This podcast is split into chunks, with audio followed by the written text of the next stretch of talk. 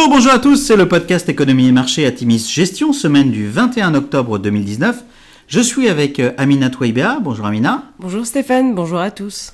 Alors petit avertissement, les performances passées ne préjugent pas des performances futures. Bien lire les documents de référence avant d'investir. Et puis nous allons citer un certain nombre d'entreprises. Il s'agit d'une simple illustration de notre propos et non d'une invitation à l'achat. Alors cette semaine, avec un peu de provocation, on a titré euh, Décadence britannique avec un point d'interrogation et un point d'exclamation. La semaine avait pourtant bien commencé avec les publications solides de plusieurs banques américaines comme JP Morgan, euh, Bank of America, Wells Fargo et Citigroup. Nous avons du JP Morgan euh, Chase dans un certain nombre de portefeuilles. Et puis, bien après euh, ce que nous considérons comme une trêve commerciale entre les USA et la Chine, et non un réel accord global, ben, tous les yeux étaient portés sur le sommet européen et un éventuel accord entre l'Union européenne et le Royaume-Uni sur le Brexit. Cet accord obtenu, un vent d'optimisme a porté les marchés, c'était sans compter sans la créativité du Parlement britannique. Samedi, dans un volte-face inattendu, les parlementaires ont obligé Boris Johnson à demander à l'Europe un nouveau délai. Le suspense reste total, la lassitude aussi. Vendredi aura vu la publication d'une croissance décevante de 6% en Chine, validant la continuation de l'impact défavorable des conflits commerciaux. Les publications s'enchaînent avec des résultats disparates. Sur 14% des entreprises du SP500 qui ont d'ores et déjà publié, 81% euh, donnent euh, quand même des résultats au-dessus des attentes des analystes selon FactSet.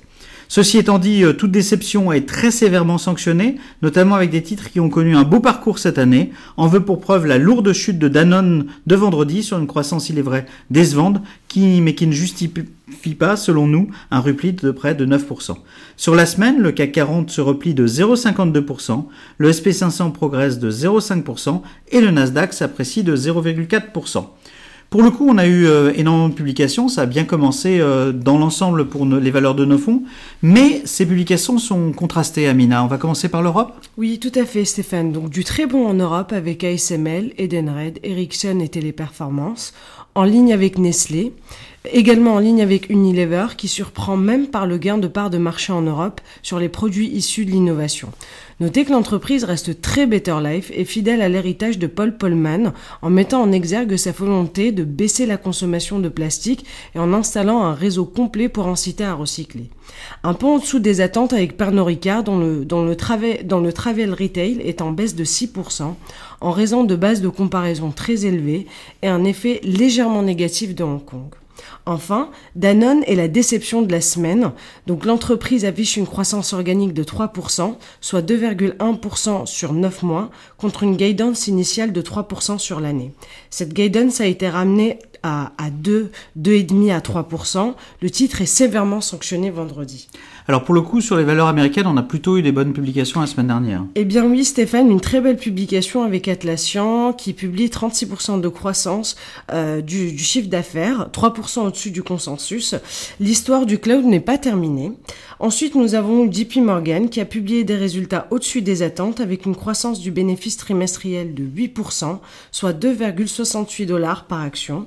À noter, le CEO Jimmy Dimon fait le distinguant entre les consommateurs et les entreprises le secteur retail reste sain grâce à la croissance des salaires, et un faible taux de chômage US, tandis que le B2B et les dépenses d'investissement souffrent du climat politique houleux. Alors en conclusion, euh, ben pour le moment, ce mois d'octobre dément les prévisions des pessimistes, ou en tout cas des plus pessimistes, puisque globalement les premières publications du trimestre sont encourageantes. Il faudra toutefois faire preuve de réalisme. Les déceptions, comme on l'a vu, sont violemment sanctionnées par des investisseurs euh, assez nerveux.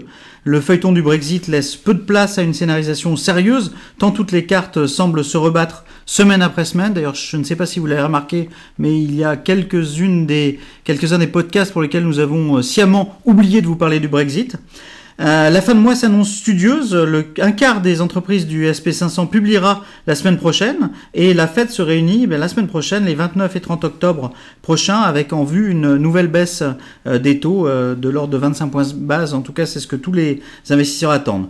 Nous maintenons dans cet environnement nos allocations en l'état. Dans nos fonds d'action, nous nous renforçons sur certains dossiers qui valident nos scénarios. Il est vrai qu'il faut faire le distinguo aujourd'hui entre le court terme et le long terme et ne pas se laisser emporter porté par une actualité de court terme qui est très prenante, certes, mais surtout regarder quelles sont les perspectives de long terme des entreprises dans lesquelles nous sommes investis, surtout sur des thématiques porteuses qui sont les nôtres. Voilà, nous vous souhaitons une excellente semaine à tous. Bonne semaine à tous.